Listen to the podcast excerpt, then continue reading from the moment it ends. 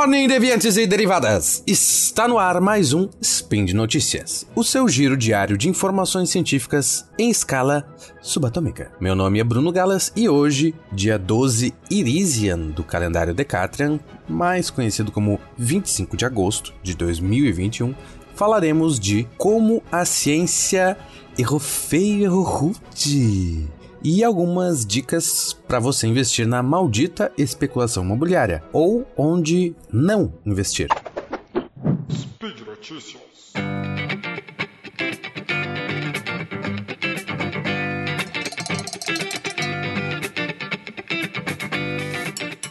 No início deste mês de agosto, foi lançada a primeira parte do sexto relatório do IPCC. Para quem não sabe, IPCC é a sigla em inglês para Painel Intergovernamental sobre Mudanças Climáticas, organizado por uma tal de ONU e sediado em Genebra. Desde 1990, o IPCC vem produzindo relatórios que são basicamente um compilado riquíssimo do que há do estado da arte, ou top do top, no tema de mudanças climáticas. Daí, tua primeira pergunta, eu sei, vai ser: por que mudança climática e não aquecimento global? Ótima questão. Eu também demorei muito para entender qual a diferença disso aí. Nós estamos soltando toneladas e toneladas de gases de efeito estufa. Isso aprisiona o calor que a Terra deveria perder e, portanto, causa o aumento na temperatura do nosso planeta. Daí, aquecimento global. Mas esquentando o planeta todo, a gente acaba mudando a quantidade de chuva, a quantidade de neve, a direção e a força dos ventos, das correntes marinhas e etc, etc, etc. Assim, causando um efeito dominó e, por fim, acaba alterando o clima característico de algumas regiões e, portanto, mudança climática. Esse novo relatório do IPCC tem umas 3 mil páginas e, confesso, eu não li. Na verdade, eu não consegui nem baixar. Acessei apenas alguns resumos bem didáticos for dummies no site do IPCC. O relatório em si foi confeccionado por 751 autores e colaboradores de 66 países que fazem a revisão e citam quase 14 mil artigos. Dessas centenas de pesquisadores, é claro, há alguns brasileiros. Inclusive, o IPCC tem um presidente geral e três vice-presidentes, uma sendo a brasileira Thelma Krug, pesquisadora aqui do INPE, Instituto Nacional de Pesquisas Espaciais. Todos esses cientistas fodões do mundo inteiro são convidados como voluntários para trabalhar no IPCC e literalmente tentar salvar o mundo. Daí eu me pergunto como que tem gente que ainda defende que o aquecimento global é uma teoria da conspiração. Imagina, mais de 700 pessoas, das mais prestigiadas nas suas respectivas áreas, vindas do mundo inteiro, concordaram em mentir e guardar segredo e ainda por cima sem ganhar um tostão. Bom, sobre isso, eu acho que vale a pena tentar escutar a terceira parte do SciCast de epistemologia, onde a gente fala da importância dos grupos de pesquisa, uma proposta aí na, na epistemologia criada pelo epistemólogo Imre Lakatos. Eu só não sei se o cast de epistemologia já saiu ou se esse spin vai sair antes. Não sei, essa linha do tempo é muito louca antes e depois da edição.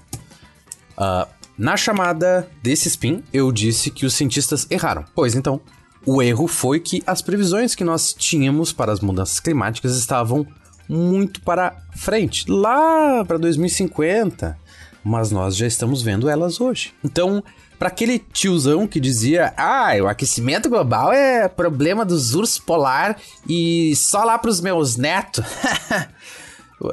Ou o senhorzinho alegando Your fake news, Greta? Não. Mudança climática é um problema já do nosso presente. No quinto relatório do IPCC, o anterior que foi lançado em 2014, há uma passagem que diz: é extremamente provável que a influência humana seja a causa dominante do aquecimento global. Já agora, no sexto relatório, a passagem é a seguinte: É inequívoco que a influência humana aqueceu a atmosfera e o oceano e a Terra. Uma diferença sutil, mas categórica. Nossos modelos melhor, melhoraram e as incertezas diminuíram. Antes, a ideia era que o limiar de um, um grau Celsius e meio pode ser passado por volta de 2040 ou 2050. Agora nós sabemos que nós vamos passar desse limiar e será daqui uns 10 anos só.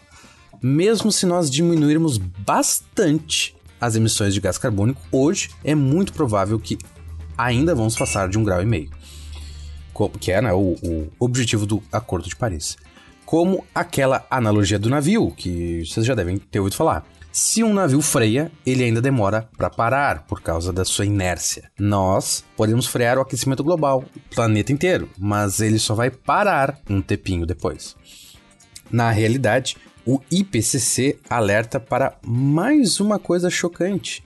A parte continental da Terra já subiu 1,6 graus Celsius, mas a parte oceânica ainda está em 0,9 graus Celsius, por enquanto.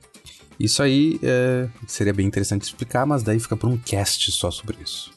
Assim, o aumento da temperatura média global de terra e mar é de 1,1 graus Celsius. Como você já deve ter ouvido falar, houve uma onda de calor no Canadá esses tempos, chegando a 49 graus Celsius em Vancouver, o que matou centenas de pessoas e causou um incêndio que apagou do mapa uma cidade inteira no interior da província de British Columbia. Há poucas semanas vimos também imagens inacreditáveis da Grécia queimando, link no post. Hoje, enquanto eu gravo, o sul da França está em chamas e 7 mil pessoas tiveram que ser evacuadas da cidade de Saint-Tropez, e se esses lugares estão muito secos e muito quentes, na Alemanha, na Bélgica e na Suíça, a gente viu agora há pouco também enchentes históricas no mês passado. Mesma época que eu peguei uma neve razoável aqui no Rio Grande do Sul, no nosso Brasil, com quantidades de neve que não eram vistas há vários anos. Outro evento de onda de frio foi em fevereiro desse ano, lá no início do ano, quando quase todo os Estados Unidos ficou abaixo de 0 graus Celsius, chegando a fazer menos 15 graus Celsius no Texas, sulzão dos Estados Unidos, o que causou falta de água e eletricidade no estado inteiro. Isso só listando alguns dos eventos climáticos extremos deste ano. Se contarmos os anos anteriores, a lista vai bem longe, com aqueles incêndios absurdos no sul da Austrália, no nosso Pantanal e na Amazônia. Bom, mas esses chamados eventos climáticos extremos são normais mesmo. Acontece. O problema é que eles estão se tornando mais normais. O relatório do IPCC afirma que os eventos climáticos extremos ocorriam uma vez a cada 50 anos em um local, local de cada vez. Mas hoje estão acontecendo 4,8 vezes mais frequente. O cálculo deles é que se chegarmos, quando chegarmos a um aumento de 4 graus Celsius, esse número vai subir para 39 eventos locais a cada 50 anos. Isso dá oito vezes mais frequente do que a gente vê hoje. E, é claro, né? Vai ser mais intenso também. Foi calculado que de 1850 a 2019, ou seja, quase 170 anos, foram lançadas 2,4 trilhões de toneladas de gás carbônico na atmosfera, sendo de 80 a 90%, mais ou menos, provenientes da queimada, da queima de combustíveis fósseis. Ah, tá passada. E sim, nós temos como saber a fonte do gás, pois a proporção isotópica do carbono é diferente. Escuta lá meu spin sobre isótopos para entender melhor melhor como funciona e o que, é essa treta toda. Viu? Spin número 1286, link no post. Além dessa impressão digital uh, do carbono, não há registro de uma variação tão grande e principalmente tão rápida na temperatura da Terra. Essa velocidade de aquecimento não é observada nos últimos 2 mil anos, dos quais a gente tem uma grande precisão para a leitura de temperatura. E há 125 mil anos a Terra não é tão quente. Ah, conseguimos precisar isso através de sedimento e principalmente por isótopos de oxigênio no gelo de geleiras. Seja como for, as variações climáticas naturais do planeta, vai pesquisa depois ciclos de Milankovitch, são em uma escala temporal quase geológica, na base dos milhares ou milhões de anos, não um século, como estamos vendo. Outra surpresinha desse relatório é sobre os aerossóis. Temos um novo problema para resolver, quase um paradoxo. Aerossóis são micropartículas que, por serem ridiculamente pequenas, elas ficam suspensas no ar, demoram muito tempo para cair. Dependendo do material de que elas são feitas, elas refletem a luz solar. Lembra quando ocorreu aquele evento macabro que fez São Paulo ficar noite em pleno dia por causa da fumaça de queimadas? Ficou escuro porque a luz do sol era refletida e não passava pela fumaça.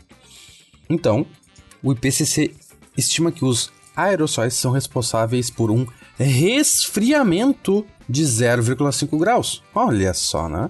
Ou seja, a poluição que é emitida nas grandes cidades, por um lado, esquenta, mas também resfria o planeta. O ruim é que esse resfriamento dura pouco tempo, até essas partículas caírem e se assentarem em algum lugar. Mas o aquecimento causado pelo gás carbônico emitido junto dura vários anos. Inclusive, tem alguns gases que ficam até séculos na atmosfera. Dessa maneira, se nós zerássemos a poluição agora, do nada, de fábricas e carro, carros, primeiro nós teríamos um efeito rebote de aquecimento de 0,5 graus Celsius para depois resfriar novamente. Interessante, bizarro e preocupante, né? Então, para encerrar, trago de novo a analogia do navio. Fazem décadas, realmente décadas, que os cientistas estão olhando um iceberg através de um binóculo e avisando os capitães do navio que vai bater feio. Vai bater, vai entrar água e inundar o navio. Outras partes do navio vai acabar pegando fogo. Certamente a cozinha do navio vai ser afetada e muita gente vai passar fome. Só que a chefia do barco tá aí debatendo como que a gente pode diminuir a velocidade, mover sem quebrar a empresa do navio, né? Então, enquanto isso, ainda estamos acelerando em direção ao iceberg. Mas nesse último relatório do IPCC é como se o cientista que cuidava do iceberg, ele notou que estava usando o binóculo ao contrário. E parecia que o iceberg estava muito longe, mas na verdade, o iceberg está bem mais perto do que a gente achava. Assim, é melhor começar a frear, porque viemos no embalo e vai demorar para diminuir a velocidade do nosso Titanic. Como disse um dos autores do relatório do IPCC, é necessário mudar agora e mesmo assim já se preparar para o impacto a caminho. Fecha aspas. Eu esqueci de abrir aspas, então é isso aí. A segunda notícia tem relação com a primeira. Não é novo, mas eu acabei descobrindo agora há pouco e casualmente pesquisando para esses pins notícias de hoje. A organização Climate Central produziu um mapa à la Google Maps onde mostra, pintadas de vermelho, as áreas que serão alagadas pelo aumento do nível do mar. Acho que eu esqueci disso, né? Não. O mapa é simulado para cada década de dois, até 2100. Então, começa aqui em 2030 e vai indo, né?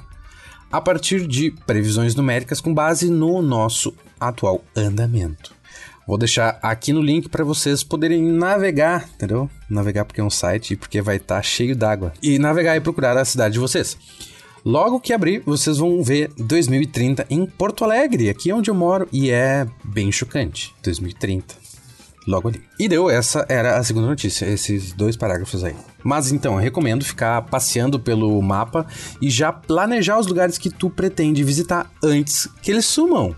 E, como eu prometi na abertura do Spin, caso alguém queira investir no mercado imobiliário, pensa que um imóvel pode ficar na beira do mar quando as quadras da frente sumirem. Olha só! O que, óbvio, não vai ser muito bom para quem mora nas quadras da frente ou para fauna e flora costeira. Só para também fazer a referência, eu vou deixar aqui no link eh, um post de um workshop feito pela FAPESP com os três brasileiros que trabalham no IPCC, inclusive a doutora Thelma Krug, a vice-presidente do IPCC. É, realmente vale a pena assistir e porque cada um desses cientistas traz vários detalhes riquíssimos que provavelmente eu esqueci de mencionar aqui no cast de hoje. E por hoje é só, pessoal. Lembro que todos os links comentados estão no post deste cast lá no Portal Deviante e aproveite para deixar lá um comentário, um elogio, uma crítica. E em qual década futura o mar vai invadir a sua casa? A minha é em 2100. Lembro ainda que este podcast só é possível acontecer por causa do seu apoio no patronato do SciCast, seja via Patreon, via Padrim ou PicPay. Um grande abraço e até a próxima!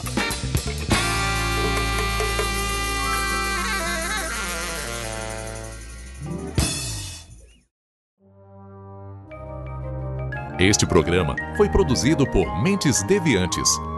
deviante.com.br